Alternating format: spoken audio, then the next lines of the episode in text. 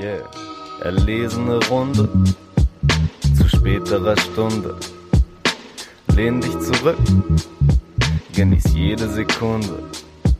Ey, komm schon, setz dich, guck es ist samtlich, guck es ist samt, guck, guck es ist samtlich. Keine Hektik, das ist der Stammtisch. Ey, das ist der Stammtisch. Haben wir eigentlich die Folge jetzt in dem Moment schon angefangen? Ja, ne? Äh, haben wir, glaube ich, ne? Deswegen begrüße ich äh, auch jetzt von mir und von allen ganz herzlich zum Rap-Stammtisch, Folge 37. 37. Und äh, sind natürlich wieder zu dritt da, aber ihr habt es wahrscheinlich im Folgentitel schon gelesen. Wir haben einen fantastischen Gast diesmal. Ich begrüße dich, äh, Till Wilhelm. Hallo. Moin, moin. Servus. Grüß dich. Herzlich willkommen beim Stammtisch. Grüßt euch erstmal. Ja, schön, dass du hier bist. Äh, ich habe mir keine Eingangsfrage überlegt, deswegen. Du hast vorhin noch mein äh, Twitter durch, durchforstet, oder? Ja, habe ich ein bisschen durchge, durchge, durchgeguckt, was du gerade noch so geschrieben hattest. Ist, ist dir aber nichts Spannendes aufgefallen, womit du jetzt so reinstarten kannst? Ach, naja, nicht mehr. Äh, nee, es war auch vorbereitet, dass David eher Fragen stellt, deswegen. Ich habe einfach nochmal geguckt, was du in letzter Zeit so gemacht hast, ohne mir bestimmten Fragen was aufzulegen. Aber ich hatte die meisten Sachen, die du gepostet hast, ich sowieso schon geliked davor, habe ich auch gemerkt. Ähm, deswegen. Das ehrt mich natürlich. Ja, ja. Ich fand, ja, den, aber ich will jetzt nicht deine Tweets vorlesen. Aber mich hat's gefreut, dass du, dass du nochmal das Notorious Haft Album nochmal erwähnt hast, dass man ja, glaube ich, gar nicht mehr finden kann. So richtig. Nee, tatsächlich, also es gibt auf YouTube, glaube ich, so eine Playlist, wo die äh, auch in der richtigen Reihenfolge drin sind, aber ich habe natürlich noch von damals vom Free Download die MP3-Dateien ja, und ähm, hab, bin da Samstag aufgestanden, dachte, ich brauche das jetzt und habe mir die in iTunes geladen und damit ich sie auf dem Handy hab ähm, und das dann drei, vier Mal gehört am Samstag. Hast du, hast du einen Favorite Track da drauf? Ähm, ich finde den Glänzen Remix von Hade richtig krass und Hassschmerz auf jeden Fall. Ah ja, okay. Müsste ich nochmal, habe ich jetzt auch nicht mehr im Kopf. Ich habe es halt auch nicht letzten Samstag gehört. Ähm, aber ja. Ich weiß nur, dass ich den äh, Talkie Talk von Dunkle Träume fand ich ultra krass. Ja, genau. Das Talkie Talk hat ja, glaube ich, auch Hassschmerz gemacht, wenn ich jetzt nicht ganz falsch Kann liege. sein, dass mehr drauf ist, ja. Top. Ich habe eine Idee, was ich noch vorlesen kann, um äh, dich auch hier im Podcast zu begrüßen. Und zwar ein, ähm, ein Tweet, der noch keine 24 Stunden alt ist, wo du geschrieben hast, Grüße an die Person, die gestern bei Konzert aus der ersten Reihe geschrien hat, dass sie meine Artikel liebt. das fand ich auch ja, cute. Ich habe am Samstag meinen einzigen Fan getroffen. Geil. Auf welchem Konzert war das? Äh, zugezogen maskulin im Huxleys und das war auch so fast ausverkauft, also brüllend voll, äh, die ganze Zeit gemoscht und ich habe da eben für ZM Stories und Fotos gemacht, also das so den Abend über begleitet ja. und das heißt, ich bin so 700 Mal durch den Bühnengraben gerannt, immer auf, auf der Suche nach dem nächsten Foto, nach der nächsten Story und irgendwann, da war schon zwei Drittel vorbei, schreit eine verschwitzte junge Frau aus der ersten Reihe, ich liebe alle deine Artikel! nice. Das war, das war ein guter Moment. Das hat mir nochmal viel gegeben in dieser Stresssituation. Hört sich nach ja. einem sehr guten Gefühl an, ja. Damit erklärt sich vielleicht auch schon so ein bisschen, ähm, warum du hier bist. Warum ähm, wir dich eingeladen haben, aber ähm, weil ich getweetet habe, dass ich in einen Podcast eingeladen werden will. Auch das. Der Tweet ist mir entfallen. Mir nicht zum Glück. Okay, danke. Ja, du bist natürlich nicht nur, nicht nur hier, weil du auf Tweets nach Podcast-Gelegenheiten suchst, sondern weil du, ja, als, als, nee, keine Ahnung, ich weiß nicht, was sagst du zu der Bezeichnung Rap-Journalist, Hip-Hop-Journalist? Musikjournalist. Ja, das, das finde ich auch das einzig akzeptable. Alles andere ist ist wirklich ein Sumpf, der da eigentlich beschrieben wird, weil du als Musikjournalist tätig bist und natürlich auch als Fotograf, wie du gerade schon beschrieben hast. Ich sag oft sowas wie Musikjournalismus im Hip-Hop-Kontext. ja, das klingt auch so ein bisschen, bisschen akademisch, dass man auch mal einen Artikel für die Zeit schreiben kann. Das klingt gut. Also ist es ist es quasi so der äh, der Upstep, wie wie man jetzt irgendwie äh, alle so nicht gut gelesenen Berufe einfach noch irgendwie so Facility Management nennt? ist das dann freier Journalismus im Hip Hop Kontext anstatt Hip Hop Journalist? Nee, ich glaube, das hat schon ähm, Du machst es jetzt so als Spaßfrage, aber ich nehme das sehr ernst, weil ich mir da sehr viel Gedanken drüber mache. Und ähm, ich glaube, ich habe schon so gedanklich andere Ansätze als die Leute, die sich eher Rap-Journalist nennen. Also es ist zum Beispiel auch so, dass ich, wenn ich mich mit auch mit Rap-Alben auseinandersetze, ich ähm, im Gegensatz zu, zu vielen Rap-Medien oder vielen Leuten, die da aktiv sind, immer sehr wenig für dieses ganze Subkultur-Ding interessiere. Also es interessiert mich wenig, ob das jetzt ein Two-Step-Beat ist und wer als erstes in Deutschland auf Two-Step-Beats gerappt hat und so Kram. Ne? Es sind gut. eher andere Aspekte, die mich dann begeistern an einem Album und über die ich dann mit den Leuten spreche. Und könnte man das dann eher so als ähm, ja, was, was ist das für eine Facette, die dich dann mehr dann ähm, begeistert oder wo du dann mehr drüber schreibst? Äh, was dann quasi sich mehr unter Musikjournalismus zusammenfassen lässt? Mm. Naja, eine popkulturelle. Mhm. Also, ähm, ja, das ist so ein bisschen die Unterscheidung, die ich vielleicht machen würde. Also, dass dieser, dass dieser Subkulturjournalismus sich sehr mit einem eingeengten Kulturverständnis von einer Hip-Hop-Kultur beschäftigt äh, und ich eben eher versuche, dann quasi die Rap-Alben und so weiter als popkulturell zu betrachten, zu schauen, welche Konzepte finden sich darin wieder, die an anderer Stelle in der Popkultur aufploppen, wobei Popkultur ja auch irgendwie ein schwammiger Begriff ist, aber mhm. ähm, das kann eben, das kann was sein wie wie verhandelt äh, dieser Rapper seine Geschlechteridentität oder ähm, auch sowas wie welche ähm, logischen Schritte geht ein Rapper oder welche Bewegung macht er in seiner Musik. Beim Danger Dan Album habe ich zum Beispiel im Text sehr viel drüber geschrieben, ähm, über so eine dialektische Bewegung, die es in der, in der Erzählweise der Songs gibt. Quasi. Mhm. Geil, Metaebenen. Ja. Lieben wir. Also ich. ja, und aber auch einfach, ich finde viel Liebe zum Detail. Also auch was du gerade gerade beschrieben hast, ist halt auch also ein genaueres Hingucken und was du so als quasi Leute, die sich dann eher als Rap-Journalisten oder im extremsten Fall Deutsch-Rap-Journalisten verstehen, ähm, da dann eher genau diese Kategorisierungen vornehmen, die du, die du beschrieben hast, halt so, man, man guckt ein bisschen darauf, wie der, wie der Kontext in der Szene ist. Aber auch dieses Detailverliebte ist ähm, safe ein Ding, was mir aufgefallen ist, was man vielleicht auch noch erwähnen kann, neben all deiner journalistischen Tätigkeit für verschiedene Medien, dass du auch seit, weiß nicht, seit ein paar Monaten ein Newsletter rausbringst. Seit Juni. Ja, exakt. Und ich habe mich in die siebte Ausgabe vorhin nochmal reingelesen, nachdem ich sie einmal schon gelesen hatte. Die trägt den Titel True Crime Hadamar. Und da machst du halt auch so eine, also es ist halt im Endeffekt gehst du von einer einzelnen Line auf einem Cedo und Abdi Song aus und unternimmst von da aus die gesamte Reise sozusagen, die du in diesem Newsletter-Beitrag machst und erforscht quasi die Wurzeln, auf was sie da referieren. Und ja, das hat, also das war ein super, super Beispiel für so diesen detailverliebten Ansatz, der halt auch ein Thema erkundet, was halt auch kein, kein hektischen Klickwert ist oder eine spannende Schlagzeile im Endeffekt, sondern halt eher tieferen Kontext noch darunter sucht und eben weit über klassische Strukturen rausgeht, wo man jetzt so Musik sonst einordnen würde oder erforschen würde. Danke. Mir ist auch noch eingefallen, was äh, ich mir auch immer denke zu meiner Arbeit, dass ich eben versuche, möglichst wenig über die Personen zu schreiben, wenn es Sinn macht. Also es interessiert hm. mich nicht, mir von einem Rap-Newcomer seinen Alltag in seinem Viertel zeigen zu lassen und dann mit dem rumzulaufen und mir das so erklären zu lassen, wo sie rumhängen, sondern das ist so ein bisschen, ich hatte im Dezember letzten Jahr, glaube ich, war das ein Interview mit 3 Plus, wo es eben eigentlich um so Online-Streitkultur ging und da hat er den schönen Satz gesagt, lass uns nicht über Personen sprechen, sondern über Ideen und ich glaube, das fasst es auch ganz gut zusammen. Mhm. Lass uns vielleicht noch mal ein bisschen kurz zu der Musik kommen, mit der wir vorhin schon eingestiegen sind, nämlich Ilhan 44 und die neu erschienene EP mit dem Namen 110.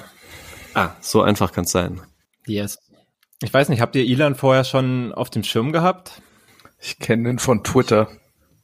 Ja, Ja. es ist so, es ist so ein bisschen äh, alle, also vielen Leuten, denen ich folge, schreiben oder posten was von ihm und äh, ich glaube, das hat auch einen ganz bestimmten Grund, warum das so ist.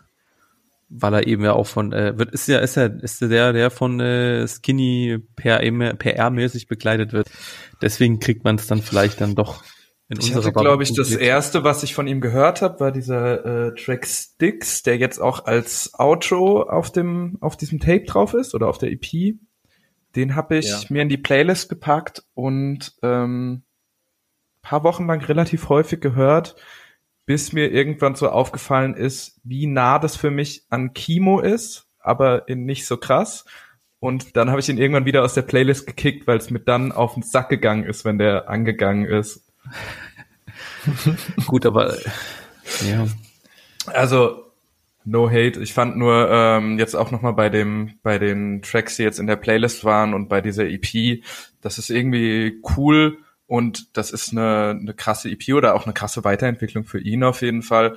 Das war mir dann nur an vielen Stellen dachte ich so, okay, es ist schon krass, was für einen Einfluss auch einfach dieser Frankie und Kimo Sound jetzt hat. Ja. Dass also Leute, denen das gefällt, also dass viele Leute auch genau in die Richtung gehen und das ist ja nicht nur Ilhan, das sind ja viele andere Newcomer auch.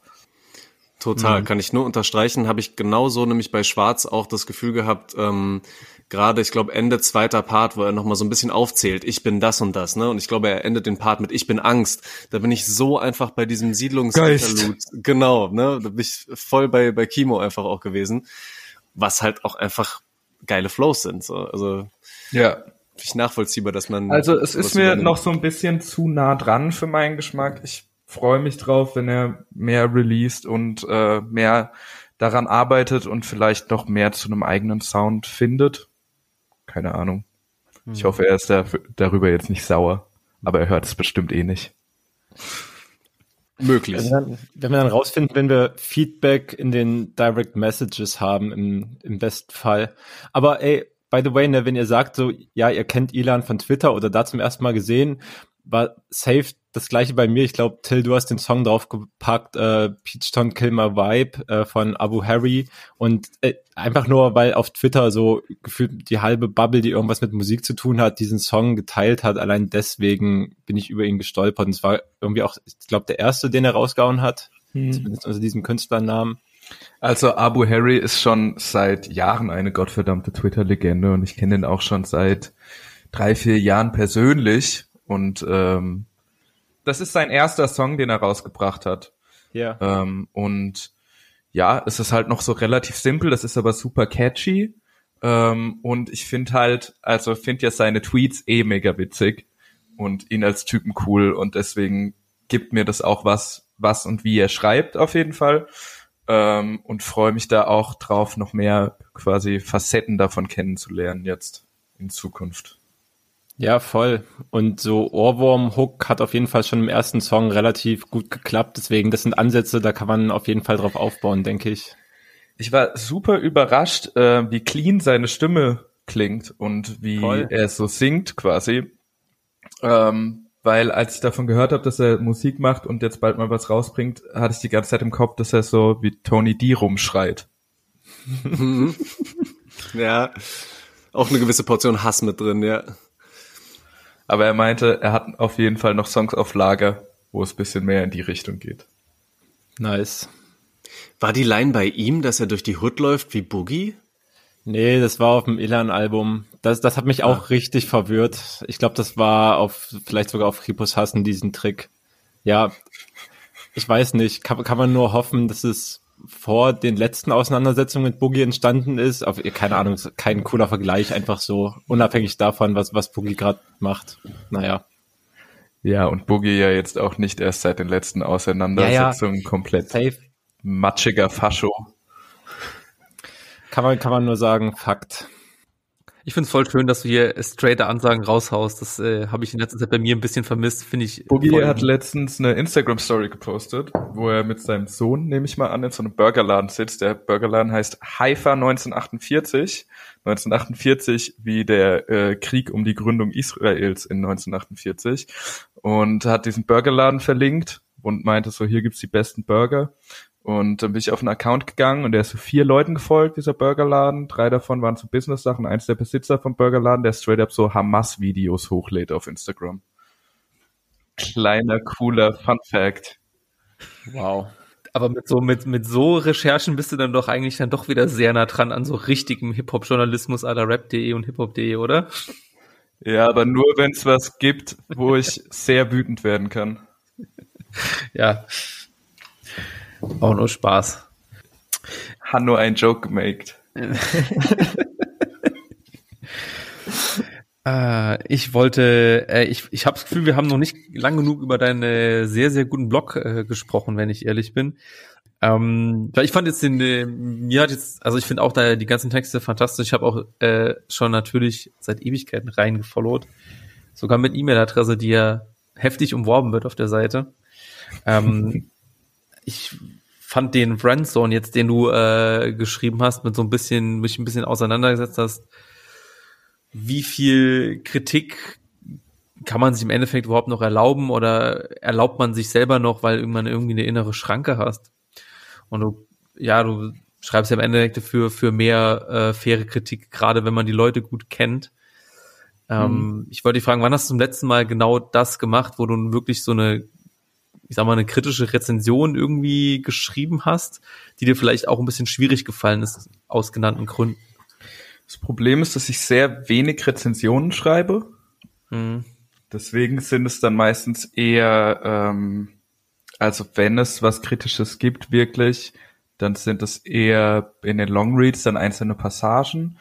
Ähm, es, dieser Text war auch für mich so ein bisschen mantrahaft, dass ich so mir dachte, oder so für eine Zukunft, weil ich viel darüber nachgedacht habe in den letzten Wochen, so wie wäre das denn, wenn ich jetzt quasi zum Beispiel Chefredakteur irgendwo wäre? Wie mhm. würde ich mich da verhalten? Wie würde ich Texte schreiben, wenn ich quasi auch eine Verantwortung spüre, nicht nur über Themen zu schreiben, die mir eh sehr gefallen? Ne? Und mhm. so ist dieser Text ein bisschen entstanden, dass es quasi auch so ein Zukunftsding ist. Ähm, ich bin in den letzten Monaten aber, glaube ich, auch mehr dahin gekommen zu sagen, ähm, so, ich schreibe jetzt einen kritischen Text, auch wenn ich mit den Leuten cool bin eigentlich. Zum Beispiel, ähm, das ging jetzt nicht ganz gegen die beiden, aber dieser gefährliches Halbwissen-Text über die Line von Audio 88 und Jessen, soziale Coolness hieß der Text, mhm. ähm, wo ich eben diese ja, diesen Zusammenhang zwischen sozialer Kälte und Coolness und diesem ironisch distanziertem ein bisschen äh, untersuche. Hm. Aber klar, man traut sich dann doch nicht immer und es ist dann schon, oder es war in der Vergangenheit häufiger so, dass ich dann einfach gesagt habe, so ja, lass lieber nichts zu dem Album machen, passt schon, mein Lieber. Ähm, aber das liegt ja auch daran, dass ich ja in meiner aktuellen Position als so Freelancer für 17 verschiedene Medien auch die große Freiheit habe, mir genau die Themen rauszupicken, die ich machen will. Also siehst du das positiv, weil ich glaube ja, viele, die es vielleicht auch unabhängig vom Kulturjournalismus irgendwie arbeiten, haben ja auch nicht unbedingt immer die Freiheit, sich auch alles aussuchen zu dürfen. Oder kriegen halt auch mal einen Text aufgedrückt, der sagen, na komm, ich mach das jetzt halt irgendwie für das Money oder was weiß ich. Ja, das ist dann eher bei ähm, Aufträgen, wo dann am Ende nicht mein Name drunter steht. okay, gut. Fantastisch. Ja, das ist natürlich eine gute Zwischenlösung. ja, bei, bei mir ist das auf jeden Fall voll ähnlich, was du gesagt hast erstens so wenig Rezensionen und bei mir ist ja zumindest so, dass ich mir jetzt meist auch sehr aussuchen kann, worüber ich schreibe. Es gibt zumindest keine direkt vorgesetzte Person, die mir gerade irgendwas aufdrückt.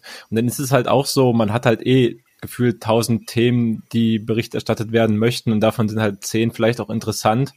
Und im Zweifelsfall treffe ich auch meistens die Entscheidung und schreibe halt über Sachen, die ich persönlich gut finde oder die ich auch positiv rezensiere, als dass ich mir noch die die eklige Aufgabe mache, halt irgendwie mich mit etwas auseinanderzusetzen, was ich halt wirklich nicht gut finde, um, nur um dann zu schreiben. Auch das ist Mental Self-Care. Ja, safe. Genau, und darum, darum ging es ja auch so ein bisschen in diesem, in meinem letzten Text auf dem gefährliches Halbwissen, dass ich eben auch nicht finde, man sollte Verrisse schreiben, nur um irgendwie zu polarisieren, Verriss geschrieben zu haben. Weil ich irgendwie, also auch im letzten halben Jahr öfters Verrisse gelesen habe, Grüße an laut.de, äh, bei denen ich dachte am Ende so, ja, ihr habt recht, dass das ein beschissenes Album ist, aber ihr habt absolut nicht verstanden, wieso. Auch eine gute Kritik der Kritik. Ja. Aber keine Ahnung, die, die paar Sachen, wo ich Dinger irgendwie verrissen habe oder so, es kann halt auch sehr viel Spaß machen, wenn man gerade, sage ich mal, die, die Kapazitäten und auch die mentalen Kapazitäten vielleicht hat und das Thema nicht absolut eklig ist und man dann halt nicht sich mit einer Bubble wie von MC Boogie und Belash auseinandersetzen muss oder so, weil das wird meistens eklig, aber wenn es halt auf musikalischer Ebene ist, kann es halt auch Fun machen, natürlich jemanden zu verreißen, keine Frage.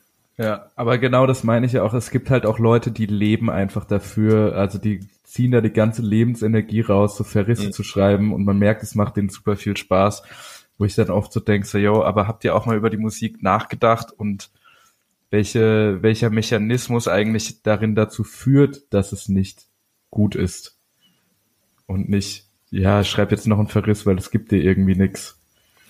Hm. Ja, ähm, würde das dann bedeuten, dass man quasi auch dann sowas mitgibt von wegen, so hätte ich es mir anders gewünscht oder so könnte ich die Kunst dann besser konsumieren? nee. Ist ja immer noch, also ist ja keine, keine Pädagogikschulung. Ja. Aber, ähm, aber ich finde schon, dass wenn man einen ernsthaften Verriss schreiben will, dann sollte man sich schon sehr genau reindenken in das Album, das vorliegt und schauen, wo sind denn die Schwachstellen genau. Hm. Und ähm, wo und was und vielleicht auch versuchen zu verstehen, was wurde denn im Produktionsprozess versucht zu erschaffen oder zu machen und wieso schlägt das fehl? Woran liegt es, dass es fehlschlägt? Ähm, dass man halt wirklich, ich finde, wenn man was auseinander nimmt, dann muss man schon ähm, auch sich sehr bewusst darüber sein, was man kritisiert. Weil es ist natürlich, selbst wenn es das hundertste, äh, millionste Platin-Album von irgendjemandem ist, ähm, ist es immer noch jemand, der mit seiner Kunst an die Öffentlichkeit geht und das hat Tour mal in einem Interview gesagt, im Endeffekt immer mutiger ist als der, der es verreist. Und wenn du dich dann quasi da quasi auf eine Ebene stellst und dem Kontra gibst, dann solltest du verstanden haben, worüber du sprichst. Ja. Genau, ich finde da auch die Komponente auch irgendwie wichtig, dass halt eben selbst wenn manche Musik heute vielleicht schneller produziert wird als vielleicht früher, äh, trotzdem, gerade wenn es halt eben um Albumkontext geht oder einen EP-Kontext, dass da einfach auch super viel Arbeit dahinter steckt, die eben um Längen, um eine Rezension, auch um eine gut reingedachte Rezension hinausgeht. Ich habe manchmal fast eher das Problem, dass ich mich dann zu sehr reindenke. Ich hatte es jetzt schon öfters in diesem Jahr, dass ich so in Interviews, so pro Interview dreimal den Satz gehört habe, so, ja, so genau habe ich darüber noch gar nicht nachgedacht, aber so wie du das sagst, stimmt das, also kann ich das schon auch so sehen. Wird's doch wieder kleiner Pädagogik-Workshop. ja, gar nicht so sehr. Ich habe dann Le den Leuten immer gesagt, dann sollen sie mich das nächste Mal bei Pressetext beauftragen. Weiß nicht genau, wie ähm, geil das vielleicht auch manche KünstlerInnen finden würden, wenn man quasi sagt, so, ich erkläre dir jetzt die Tiefe deines Werks. Die fanden es die, die fanden's alle sehr gut, dass ich hast. das gemacht habe bisher. Ja? Aber es waren auch liebe, nette Menschen. Das hilft, ja. Gute Voraussetzung. Okay, wollen wir noch mal in Block Musik reinstarten, weil ich finde, wir haben noch viel zu gute Sachen auf der Liste, um nicht darüber zu sprechen. Ich will eigentlich vor allem über einen reden, Leo, den, den du raufgepackt hast, und zwar. Oh Gott. Was heißt denn, oh Gott? Ich, immer, ähm, immer ja, ich, ich habe ich hab, ich, ich hab einen drauf gemacht, wo ich wirklich länger drüber reden will. Die anderen sind eigentlich eher so, ich kann eine Sache dazu sagen, deswegen, oh Gott. Aber ich freue mich dass dir irgendwas von mir sehr gut Müssen gefallen wir nicht hat. in Deep Dive reinsteigen, aber immer Sommer von Tropical Limited ist ein legitter Hit, der mir nochmal richtig in den Kopf gerufen hat, dass ich es schon wieder hasse, dass es einfach draußen kalt wird. Und ich war letztes Wochenende ja. in Leipzig und es war Top-Wetter am Samstag und Sonntag, größtenteils draußen bei gefühlt 20 Grad. es war fast wie ein echter Sommer und es war ultra geil und es wird jetzt wahrscheinlich vorbeigehen und dieser Hit wird mich vielleicht noch ein bisschen daraus retten. Ja, genau, das, das war tatsächlich auch so ein bisschen nochmal meine Intention. Ähm, der Song ist auch schon äh, länger draußen als jetzt irgendwie ein, zwei Wochen von Tropical Limit und Future Bay, wo ich gerne auch nochmal an dieser Stelle sagen möchte, dass ich mir sicher bin, dass diese Band und auch sie irgendwie ähm, einfach noch sehr, sehr viel, sehr gute Musik rausbringen werden, weil es in letzter Zeit einfach super viele richtig gute Sachen rausgekommen, die ich hier auch immer wieder erwähnt habe. Aber sie sind jetzt irgendwie gefühlt auch eigentlich noch nicht so groß, sage ich jetzt mal, und würden sich, glaube ich, auch wünschen, dass sie ein bisschen bekannter werden, was sie auch meiner Meinung nach absolut verdient hätten. Äh, deswegen an alle Hörerinnen von uns, hört da auf jeden Fall mal rein. Ihr könnt jetzt noch bei etwas relativ kleinem dabei sein und dann nachher wie so ein richtiger Meme-Hipster aus dem Jahr 2013 sagen, ich war von Anfang an dabei. Ähm, weil das wird passieren, meiner Meinung nach. Genau, und äh, immer Sommer halt eben absoluter Kracher-Track. Ähm, der hat mich auf jeden Fall nochmal gecatcht, auch so ein bisschen. Ich hatte ja. so Tropical Limited bisschen aus den Augen verloren. Ich hatte sehr viel gehört von denen, den Song Schatzkiste mit Ali Wales, aka Young Meyerlack. Das war so 2017, ja. 18 oder so. Oh, das ist, okay, du bist nochmal, du bist noch mal vor mir drin geworden. und, äh, und äh, dann hatte ich so ein bisschen aus den Augen verloren, aber den, der hat mir jetzt auch sehr gut gefallen. Den habe ich jetzt ja. auch die Woche noch öfters gehört. Hattest du auch, ähm, ich frage dich immer mal, hattest du auch den davor mit Future Band Puls 1000 schon gehört? Nein. Aber musst du auf jeden oh, Fall mal noch machen, weil der ist, äh, das ist, also das ist für mich auch Welthit des Jahres. Äh, immer Sommer eher so für jetzt, jetzt ein sehr guter Moment aufgegriffen, aber ja. auch komplett geil. Ich fand äh, einen Song überkrass, den David reingemacht hat, den ich natürlich auch schon vorher gehört habe, bevor ich in die Playlist geschaut habe, aber äh, und zwar Big Gas von Nali und Samon Kawamura.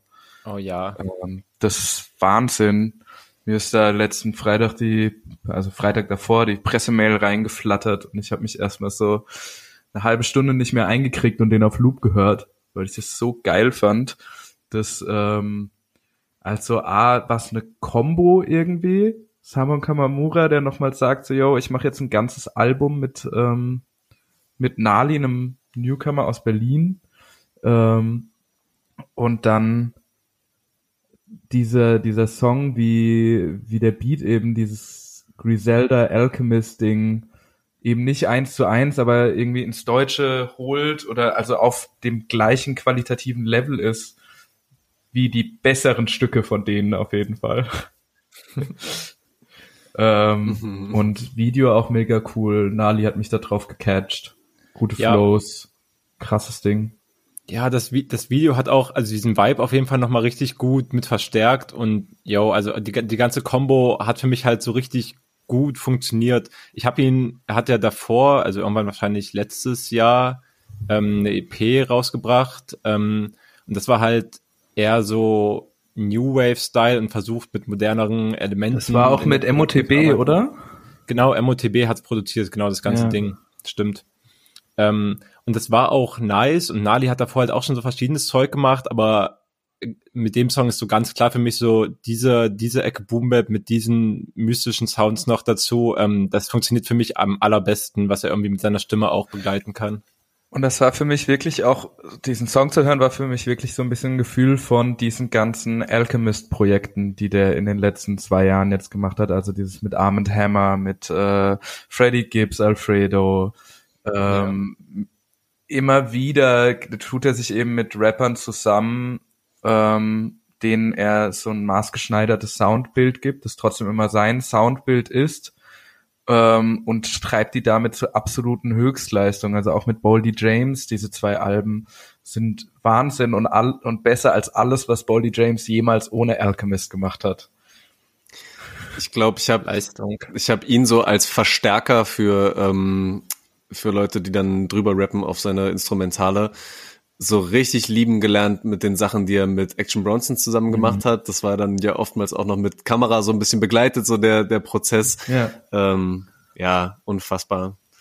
Sehr sympathischer Typ, der übrigens in 20 Tagen, irgendwie so Ende Oktober, äh, in Berlin in der Panke sein wird. Und am Freitag noch mal eine neue EP rausbringt. Davon habe ich nämlich auch einen Song in die Playlist getan heute noch. Oha.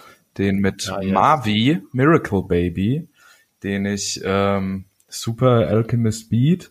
Ähm, Marvi ist auch aus diesem, diesem New Yorker Kreis um Slums Kollektiv, Maxo, Mike, Ade Hakim und so weiter, die eben, die vielen Leuten bekannter geworden sind durchs letzte Earl Sweatshirt Album. Da kommt die Kette her.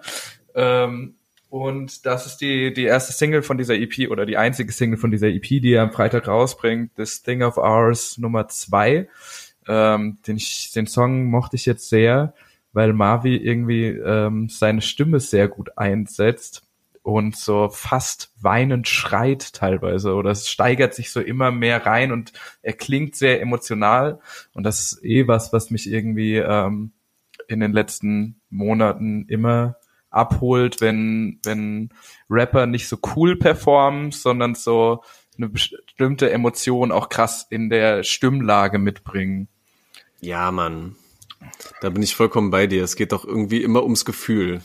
So fand ich auch damals schon, ähm, das war ein sehr cooler Moment im Podcast, David, als du auch gesagt hast, ganz oft geht's auch einfach nur darum, welches Gefühl es bei dir auslöst. So, bei dir selber. Und dann kann es auch erstmal fast schon egal sein, warum es irgendwie ausgelöst wird. Aber klar, gerade so Stimmeinsatz, Betonung, wenn du da irgendwie, wenn sich da viel übertragen kann, äh, ja. Ja, Hast du da ein Beispiel, wer ähm, und welche und welche Emotion da so krass rübergekommen ist? Ähm, zum Beispiel, da ist nicht ganz so emotional, aber dieser Song Tension in the Room, den ich auch hinzugefügt habe von Lean Van Mhm. Damme, der so einen ganz verwaschenen Beat hat und er da eigentlich auch so ein bisschen Offbeat rappt und er ist so dieses, er macht so dieses Flüsterschreien, finde ich so ein Ja. bisschen, als würde er dich mit dem Messer bedrohen, während die Polizei zwei Meter weiter steht. Geiles Bild. Ja, Mann. Und so ein bisschen so, du bist jetzt ganz ruhig, ja. Du rückst jetzt das Geld raus, ohne dass die was sehen, ja. Ja, aber der ist, äh, genau deswegen ist mir der auch äh, besonders krass aufgefallen, diesen äh, Lean Van Damme Song. Äh, genau. Ja, Ich, möchte, ich, ich möchte auch noch hinweisen, dass äh, alle Songs, äh, das kann man ja auch mal sagen, alle auf der Rap Playlist sind. Die könnt ihr auch mal rein followen und dann alles anhören. Ja, wichtiger Hinweis. Aber als, als ich drüber gestolpert bin, ich war auch erstmal, also kannte den Namen natürlich überhaupt nicht, Song angehört, die gewisse Grundskepsis gehabt und dann auf jeden Fall überzeugt worden. Dann habe ich auf Spotify-Profil geklickt und er hat, ich glaube, 37 monatliche HörerInnen gehabt. Wieso hast du ihn schon auf dem Schirm? Wie, wieso geht es so schnell? Ähm, ich folge so, äh, ihr habt letztes Mal schon über Injury Reserve gesprochen. Den folge ich natürlich allen auf Instagram.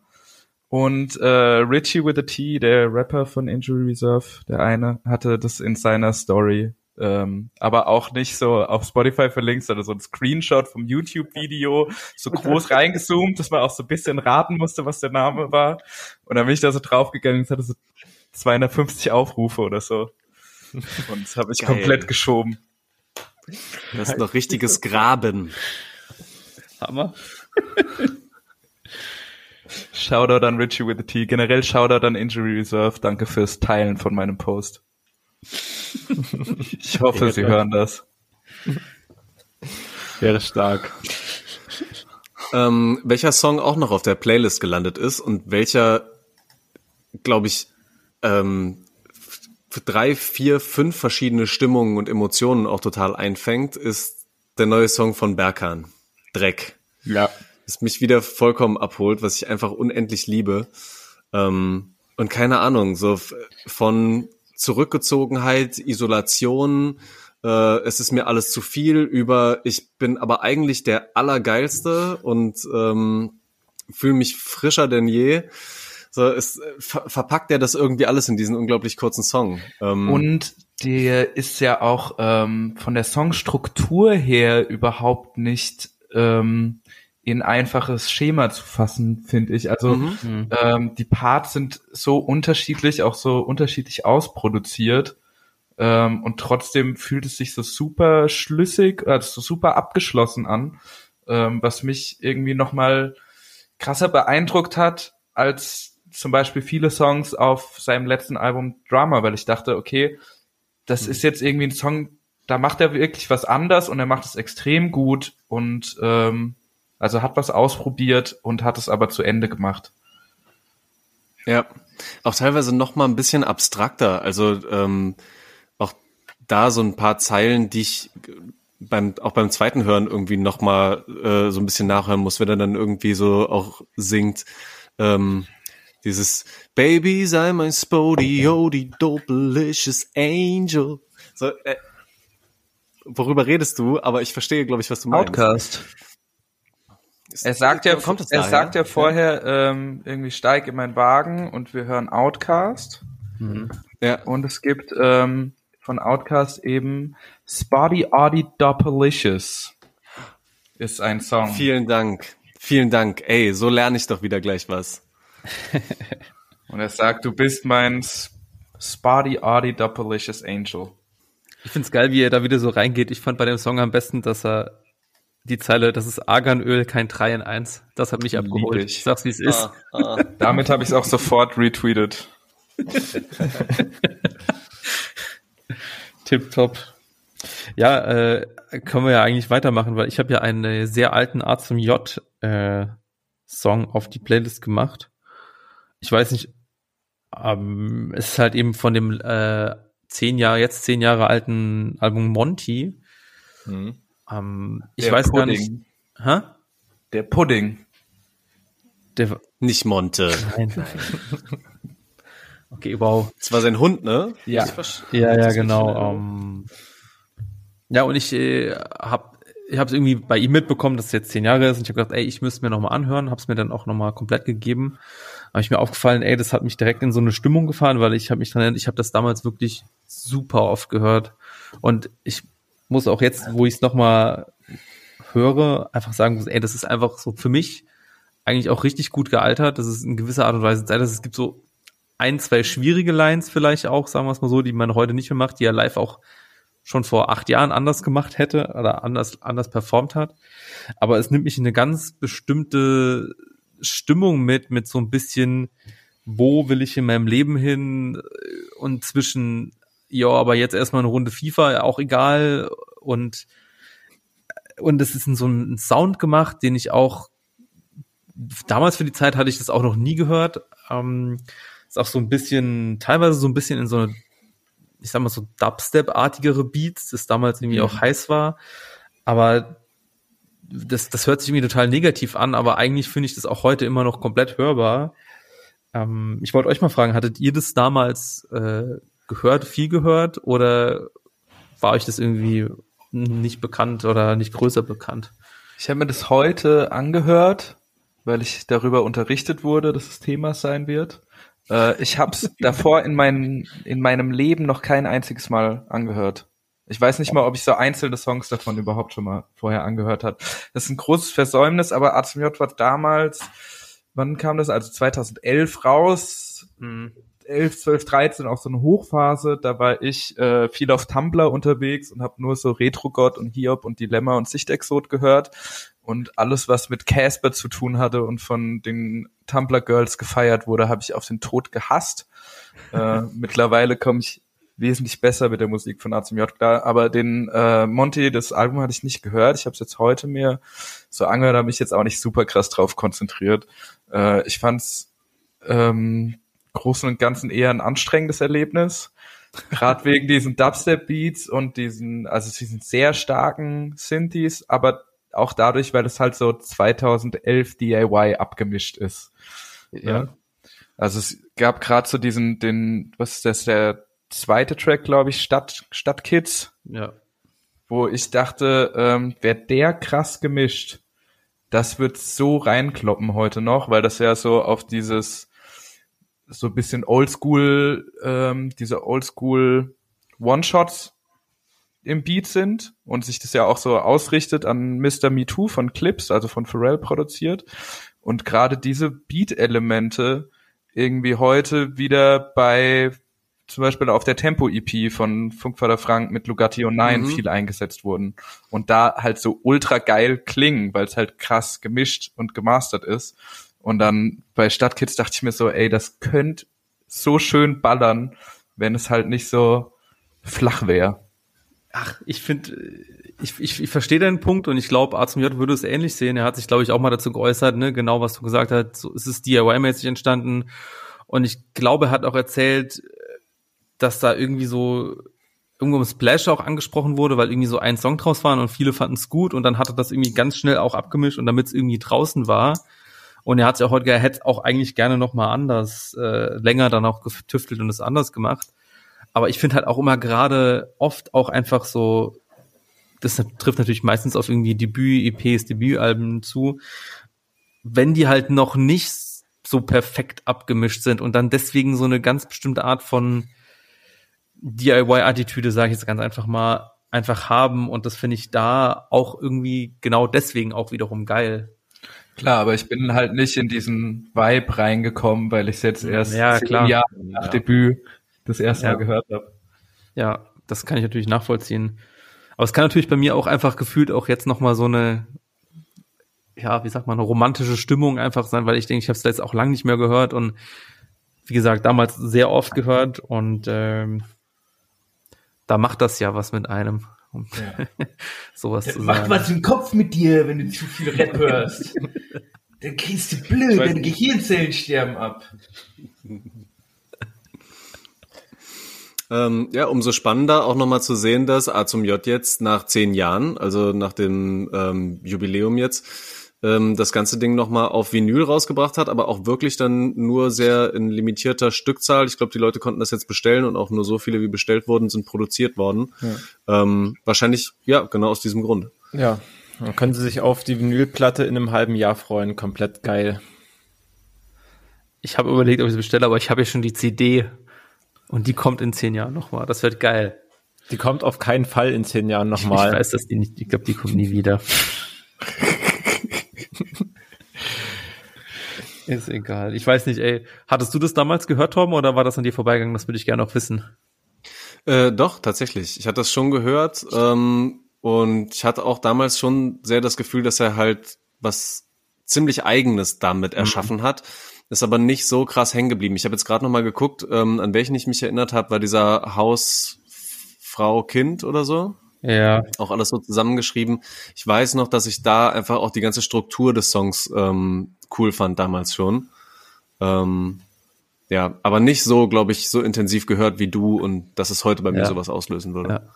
Ist auch total müßig. Ich glaube, ich habe ihn auch nur gegettet, weil irgendwie Rockstar was mit ihm gemacht hat. Und ich denke mir, what the fuck, wer, wer kennt denn heute noch Rockstar? Macht der überhaupt noch Musik? Oder macht der nur noch lustige Podcasts? Auf, Hat doch auch Rocket damals vorrangig Podcast gemacht, oder? Dam nee, damals, damals gab es Podcast noch nicht so richtig. Aber das war ja einer der ersten in Deutschland, die überhaupt damit Ja. reingestartet sind. Ne? Das auf jeden Fall, ja, klar. Ja. Der ist halt auch so, ne, der, der hat, ist das Nerd-Thema aufgegriffen und hat, macht dann, glaube ich, auch so achtstündige Podcasts über irgendwelche Star Wars Spin-offs oder was weiß ich, keine Ahnung, habe mir nie was angehört. Ähm, egal, aber das war damals auf jeden Fall auch, äh, was mir auch in dem Zusammenhang nochmal aufgefallen ist.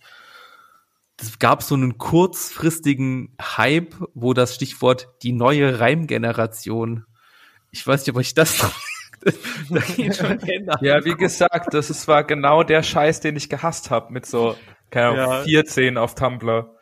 Ähm, Ja, ja, das, das, äh, aber ich glaube, von denen sind auch alle nix geworden, außer ihm halt. Rockstar halt irgendwo was anderes, wieso- aber war das nicht, war das nicht Crow auch und Casper? Nix draus geworden. Hätte ich nee, jetzt nee, aber nee, auch das, das war schon, das war so 2012, also da waren Casper und Crow waren auch quasi mehr oder minder schon, Weil es gab dann ja diese Crocstar zum J-Tour auch. ja, das, Stimmt. die gab's tatsächlich in dem Zusammenhang mal, ja.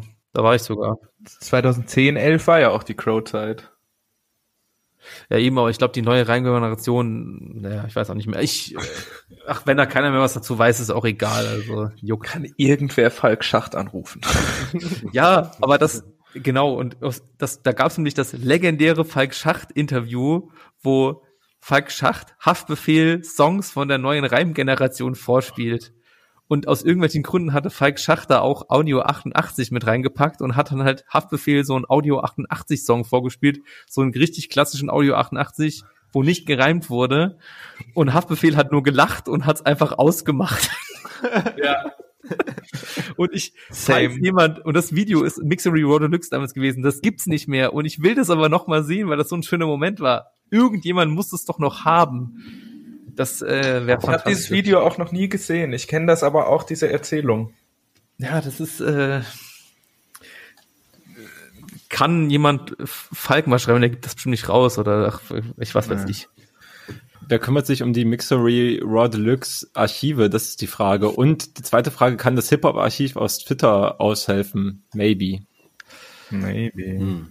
Ich bin mir nicht sicher, ob ich sogar schon mal in irgendeinem Wahn tatsächlich dem Hip-Hop-Archiv geschrieben habe und dann nie eine Antwort darauf bekommen habe oder ob ich mir nur gedacht habe, ich könnte es mal machen und manchmal verschwimmt es dann so und man weiß nicht mehr so ganz genau und dann ist es auch okay.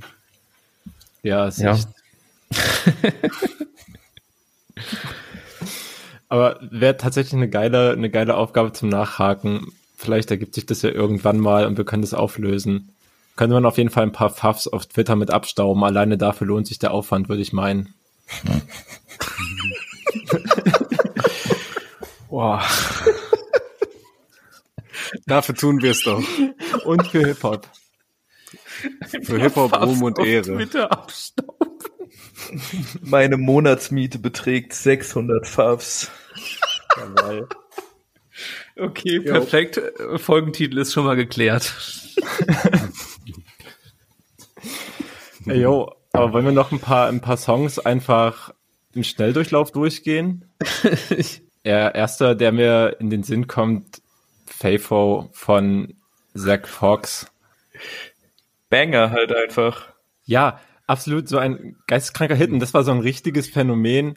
Ich war halt, wie gesagt, letztes Wochenende unterwegs und ich glaube, der ist am Freitag rausgekommen. Ich habe es halt quasi geschafft, mich jobmäßig ein bisschen mit Deutschrap-Releases auseinanderzusetzen, aber danach war ich erstmal im Off-Modus und halt ab und zu am Tag habe ich mal bei Twitter oder bei Instagram reingeguckt und die ganze Zeit kam mir dieser Song von irgendwem in den Feed gespült, egal auf Ja. welche Art und Weise, Insta-Story, Tweet, irgendwas. Die Hälfte dieser Menschen kamen wahrscheinlich von äh, Yannick von Diffus, der den also nur noch auf Dauerschleife hört seit Freitag. Oh, okay, wow, also den Grind habe ich ein bisschen verpasst natürlich, ja, nicht schlecht. Auf jeden Fall habe ich ihn dann einfach vorsichtsmäßig schon mal in die Playlist gepackt, bin dann irgendwann Sonntag zurückgekommen und habe ihn dann zum ersten Mal gehört und habe mich wahnsinnig gefreut. So, Zach Fox hat auch noch nicht so krass viele Sachen draußen und ich bin irgendwann mal über ihn gestolpert, weil er mit Kenny Beats zusammen was gemacht hat. Und es waren halt immer... Jesus is the one, I got depression, meinst du? Yes. Allein dieser Songtitel schon, also das fasst auch ungefähr zusammen, was er halt rappt. Das ist halt, ja, es ist, es ist funny und, und auch hart und depressing. Real Buzz. Yes. Und vor allem waren die Songs, die ich davor kannte, gerade was so mit Kenny Beats irgendwie entstanden ist, das waren halt, die waren halt wirklich manchmal auf sehr wenige Elemente runtergebrochen und es war wichtiger, dass der Bass ein bisschen Nachhall hat, als dass es halt so ein straight produzierter Beat ist, der die ganze Zeit läuft. So, die Bars waren funny und das Arrangement vom Beat war es auch. Und dafür ist der, der neue Song auf jeden Fall deutlich nicer geworden, hat einen typischen Südstaatenaufbau und das Ja. zieht sich so durch und hat so einen chilligen Vibe und dann noch seine Basis. Es ist besser geworden, als ich gedacht hätte. Ich dachte, da kommt einfach der nächste funny Song, aber der hat tatsächlich mehr zu bieten. Ja, und sie haben das irgendwie beiderseits auf so ein, einfach auf ein höheres Level gehoben und es ist immer noch mega funny, aber es gibt Ja. auch so einfach keinen Grund, wieso der so krass slappt. So, es ist, der, der Catch halt einen sofort, obwohl das jetzt Ja. auch nicht so der komplizierteste Song ist oder so. Und äh, ja, Zack Fox, ich glaube, das erste Mal, dass ich überhaupt was Rap-mäßiges von dem gehört habe, gesehen habe, war dieses so ein Weiß-Vlog, wo er sich als so neuer Soundcloud-Rapper verkleidet und so Leute auf der Straße anspricht und sich so, und die, wie, wie nennt er sich da? Ich weiß nicht mehr. Er gibt sich auch so einen komplett bescheuerten Künstlernamen und fragt halt die ganze Zeit, da war so Festival, irgendwie sowas wie South by Southwest oder irgendwie sowas. Und dann ähm, spricht er da den ganzen Tag Leute auf der Straße an, ob sie ihn schon kennen. Er, der krasse neue Trap-Rapper. Und dann tritt er da auf und ähm, sein Song heißt I Got a Seizure und es läuft nur so ein Trap-Beat und er rappt halt nur I got a seizure, I got a seizure. Und dann bricht er halt irgendwann auf der Bühne zusammen und das ist so das ganze Ding. So Performance-Kunst. Das ist so eine Weißreportage. Geil. Wow. Natürlich eine Reportage. Auch das ist Rap-Journalismus. Ja, How I Became a Fake Rapper at South by Southwest von Noisy. Das können wir vielleicht in die in, mal in die Show Notes machen, so ein bisschen. Äh, um Sein, sein Rappername ist Breast Milk Alabama. Oh yeah. Legit. Sind Sonderzeichen drinne im Namen oder einfach so? Einfach so. Ja, da hätte man noch ein bisschen. Und er hat so eine orangene Sturmmaske auf und eine weiße komische Sonnenbrille und so eine gelbe Warnjacke mit Reflektoren. Nice. Ja, lohnt sich auf jeden Fall. Acht, achteinhalb Minuten geht das ganze Ding. Das einzige deutsche Äquivalent dazu, was wir in der Playlist haben, meiner Meinung nach, ist Test Center von Rafiki PZK und Mias ZK. Ich weiß nicht, ob ihr euch den angehört habt. Mhm. Ähm, Das ist der- das Äquivalent dazu. Okay. Finde ich, finde ich so inhaltlich und vom Vibe her schon so ein bisschen. Okay. Weil auch so ein bisschen Südstaaten-Vibe. Auch so ein bisschen catchy. Rafikis Hookline ist halt Real Rap, Shorty got the diapers, aber keine Pampers. und ähm, Mias ZK rappt im ersten Part eine Line, die ungefähr ist, ihr seid New Schooler, ihr seid Old Schooler, ich bin School Shooter. Oder umgekehrt, aber so. Ja, Ja. macht einfach auch Spaß. Geil. Sehr gute Fand ich auch safe funny und habe mich auch irgendwie dran erinnert, dass das erste Mal, dass ich dich ähm, bei der Arbeit so mehr oder weniger miterlebt habe, war, als du für die Juice die Text- und Fotoreportage über das aufkommende Rhein-Main-Gebiet gemacht hast. Das war ein Artikel, der super gut lief. Da hast du, glaube ich, fünf, sechs oder sieben Newcomer oder ich hab, halt Ich habe sieben. Interviews an einem Tag gemacht. Ja, und Fotos dazu halt noch. Ja. Also alles komplett abgeliefert. Februar 2020 auch das einzige Festival quasi, was 2020 stattfinden konnte. So ziemlich. Also war ein Eintagesfestival in Mainz, aber Stimmt. ja. Ja, und da waren auf jeden Fall ähm, Rafiki und wahrscheinlich Tuba waren wahrscheinlich auch äh, als Crew mit dabei. Die Zelle wahrscheinlich noch. Die Zelle, äh, ja genau, PZK ist Rafiki, Tubab die Zelle, Ja. ähm, Vino, der auch für so Cosmo Gang produziert, Producer Mhm. und Jake Pot natürlich, den wir auch nochmal in dieser Playlist haben. Ja, das war auf jeden Fall damals, also der Artikel lief erstens relativ gut und es war, keine Ahnung, erstens super geil, dieses Gebiet aufgezeigt zu kriegen. Ich kannte nicht so viele von denen davor. Ein paar, ich glaube, von PZK hatten auf jeden Fall schon ein paar Leute auch mal eine Juice-Premiere gehabt. Das hat sich halt auch so ein bisschen fortgesetzt. Du hast ja auch die Leute von SDSK mit porträtiert, wo zum Beispiel Eif dabei ist oder Ocelot und Popadiklo und die sind halt auch mittlerweile immerhin auf dem Stammgäste. sch- schön vertreten auf jeden Fall. Und es macht mir immer riesig Spaß, die Premieren von denen zu hosten und die Videos, die die machen, weil die Musik halt auch geil klingt. Und es ist safe auch mit dadurch entstanden, dass erstmal so ein Verhältnis zusammengekommen ist, dass du diesen geilen Artikel damals gemacht hast als freier Autor. Ja, das war auch ein, also das war auch ein Artikel, der mir in der Produktion quasi sehr viel Spaß gemacht hat und auch noch glaub ich. langfristig. Also ich habe an diesem Tag auf jeden Fall viele Freundschaften und Kontakte geknüpft, die bis heute anhalten. Stark. Alles ist verbunden. Damit kommen wir vielleicht auch jetzt endlich zu Jake Pot und Tizzy, zwei meiner besten Freunde, die ich deswegen in diese Playlist pushe und ähm, die ich nur wegen diesem Tag überhaupt kennengelernt habe, an dem ich die sieben Interviews für Juice geführt habe. Yep. Vierte Wand Freestyle. Sehr cool. Also ich hatte es durch die Twitter-Bubble ähm, sowieso auch schon mitbekommen und Jake Pot auch schon, er hatte mit Gianni Suave so ein paar Sachen zusammen gemacht. Genau, ja. Ähm, und in der Kombination ähm, hat mir das richtig gut gefallen. Alleine schon das Intro, wie Jake Pot äh, quasi Tizzy so erklärt, wie er. Das ist tatsächlich Odd John. Ach so. Okay, gut. Sehr, ey, ich lerne heute wieder sehr viel.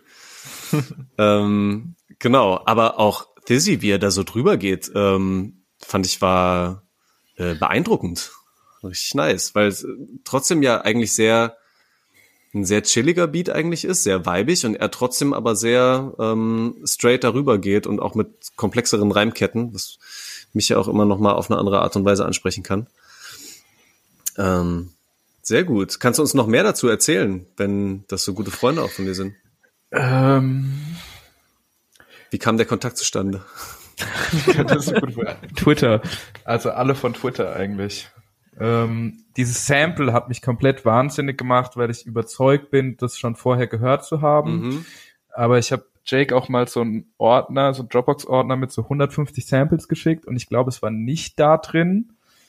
Aber er weiß auch nicht mehr, wo er es her hat und glaubt, er hat es irgendwo von YouTube gezogen. Und es macht mich wahnsinnig, dass ich es nicht rausfinde.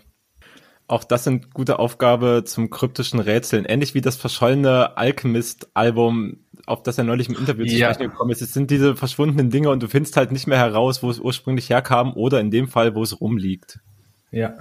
Heute werden keine Platten mehr gedickt, heute muss man in den unendlichen Weiten des Internets graben. Das ist Fakt. Also es ist ja auch viel ergiebiger als Platten zu dingen. Also viel mehr weirder, viel mehr weirde Sounds sind ja mittlerweile im Internet veröffentlicht, als jemals auf Platte gepresst wurden, Ja, behaupten. locker, klar. Natürlich. Also ich meine, das ist halt auch einfach ein, ein Hindernis, deine Musik rauszubringen, vor allem eine finanzielle Hürde, einfach irgendwas auf eine Platte pressen zu lassen. Und also das Internet bietet ja einfach diesen Zugang, alles rauszuschießen, was geht. Macht halt Genau, und es muss ja nicht mal Musik sein. Ja, safe. Also wie irgendwie JPEG Mafia, der nur so ASMR-Sounds gesampelt hat für einen ganzen Track. Ja. Ja. ja. Oder ich muss gleich wieder an Meow the Jules denken. Genau, ja. Oder das. Aber die gibt's als Platte. Auch wieder richtig. Aber das Miauen ja nicht. Darum geht's ja. ja. Stimmt. Das stimmt. Ähm, ich würde noch gerne auf was anderes zu sprechen kommen, und zwar Torben. Yes. Du hast jetzt mal eine wunderbare neue Kategorie gef- angefangen, die Sprachschleife, und du hattest auch diesmal was für uns vorbereitet. Ist das richtig? Genau. Lass uns doch noch mal, wenn ihr Bock habt, eine kleine Runde rätseln. Und äh, zwar in unserer neuen Kategorie Sprachschleifen. Äh, ich erkläre ganz kurz, ähm, damit du auch im Bilde bist, Till. Einen Text, den ihr hoffentlich ursprünglich alle drei kennt, habe ich durch den Google Translator durchgejagt und zwar durch verschiedene Sprachschleifen.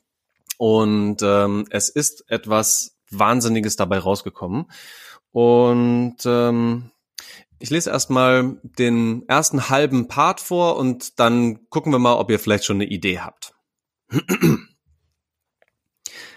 Im Schatten. Geben Sie Amst für die Satellitensuche ein. Drucken Sie eine Karte.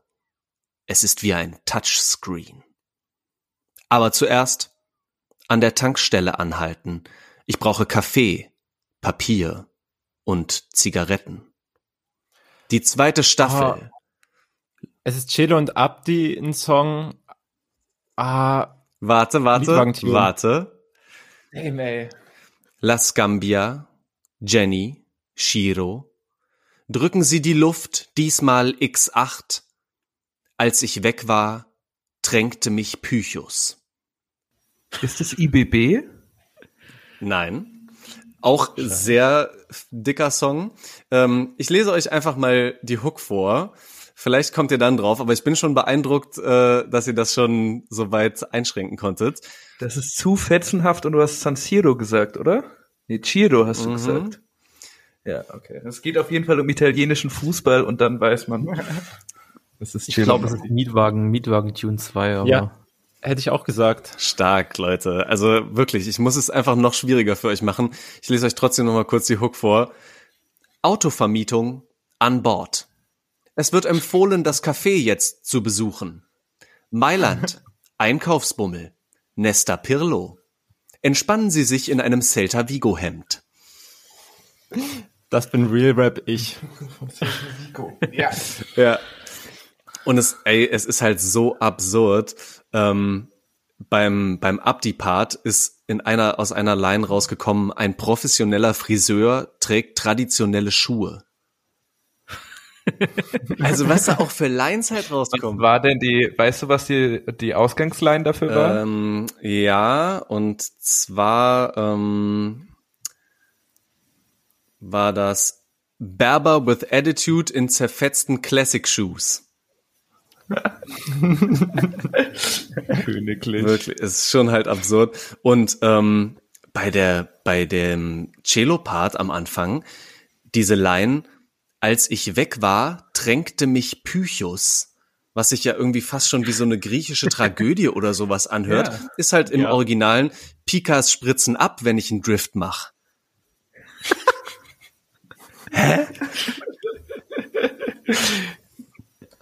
Psychose. Absolut absurd. Und es waren halt fünf, sechs Sprachschleifen. Ich glaube, ich habe langsam so rausgefunden, welche Schleife man auch nehmen muss, damit es dann noch mal ein bisschen abstrakter wird. Ähm, aber Was ist dein Geheimtipp, Mann? ja, also äh, gerade so das ähm, traditionelle Chinesisch macht, glaube ich, einiges. Ja. Ich glaube, Jeder weiß. da kann man so ein bisschen was rausziehen. Ähm, ja, aber auch einfach die Kombination ist es dann irgendwann. Und es ist halt auch wirklich spannend, wenn du es in anderer Reihenfolge machst, kommen auch wieder andere Sachen mit raus. Ähm, aber ich sehe, ich muss vom Schwierigkeitsgrad her noch weiter anziehen, weil ihr einfach zu gut seid und auch zu kleine Hinweise schon gut lesen und deuten könnt. Ja. Aber es ist ja auch mal okay, wenn man auch mal einfach wirklich einfach mal was rät. Das fühlt, fühlt man sich auch ganz gut. Ja, So. wollte wollt gerade sagen, gönn uns das Erfolgserlebnis auf jeden Fall. Ja, weil es ist ja auch nicht, es ist ja auch nicht zu leicht. Das auch. Ja.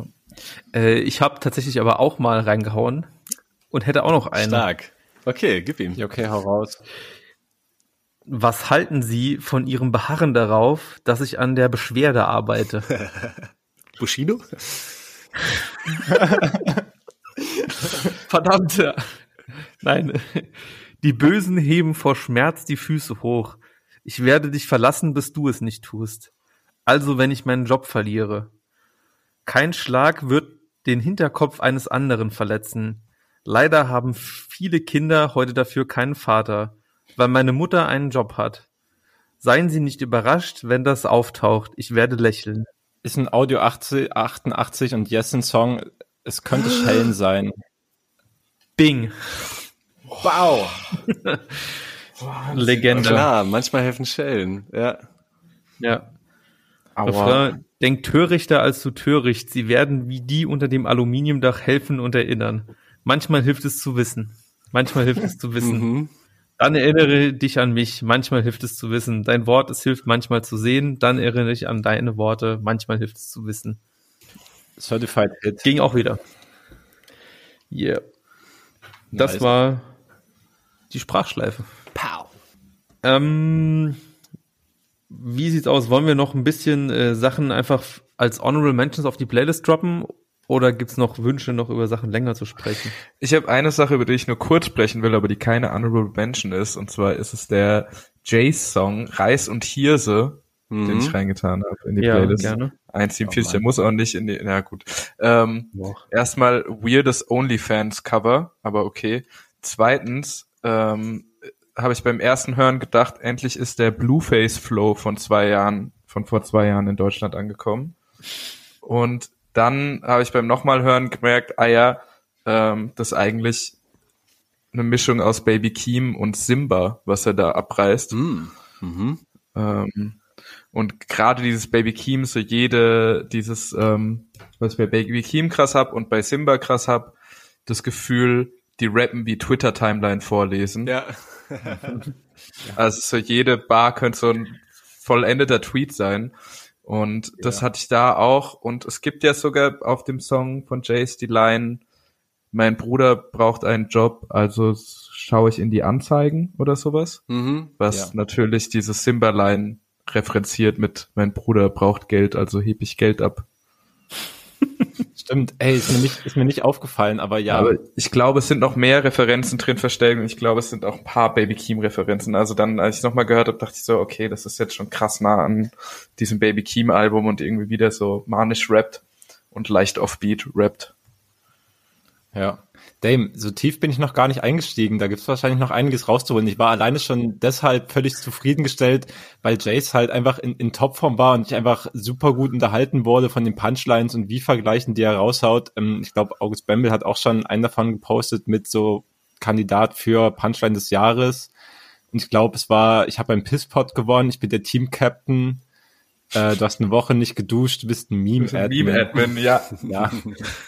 Ja, fand ich auch eine sehr gute Line. Ich möchte, dass mehr Rapper über Pisspot rappen. Ich ahne das. Das ist mein, das ist mein Ich will, dass mehr. Meme-Admins gedisst werden auf Rap-Tracks. Auch wichtig. Finde ich nicht wichtig. Ich finde, Meme-Admins machen wichtige Arbeit in dieser Gesellschaft. Systemrelevant. Ja, finde ich schon. Ey, aber Leo, für dich ähm, Punchline des Jahres von einem ganz anderen Song noch, oder? Ja. Hau mal raus. Aha. Ja, ich fand ähm, äh, Bau mir einen Schrank von den toten Crackhorn im Kofferraum zusammen mit Tabby Pilgrim und Blond. Da waren einige sehr, sehr starke Lines drauf. Ähm, so ein bisschen so eine klassische Umdrehung mit Männlichkeitsbildern, Frauenbildern und bla. Ähm, hat man schon öfter mal gehört, aber die Lines darauf waren einfach unfassbar stark.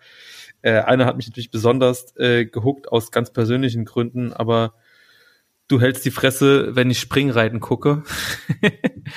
Die fand ich auch natürlich für gut, mich- ja. für mich sehr wichtig. Äh, aber eigentlich noch wichtiger, ri- richtiger wäre es eigentlich nicht Springreiten, sondern natürlich Dressurreiten, weil das ist die eigentlich geile King-Disziplin. Äh, kann ich Mansplainst du das gerade, den toten Crackhorn im Kofferraum? Nochmal? Oh.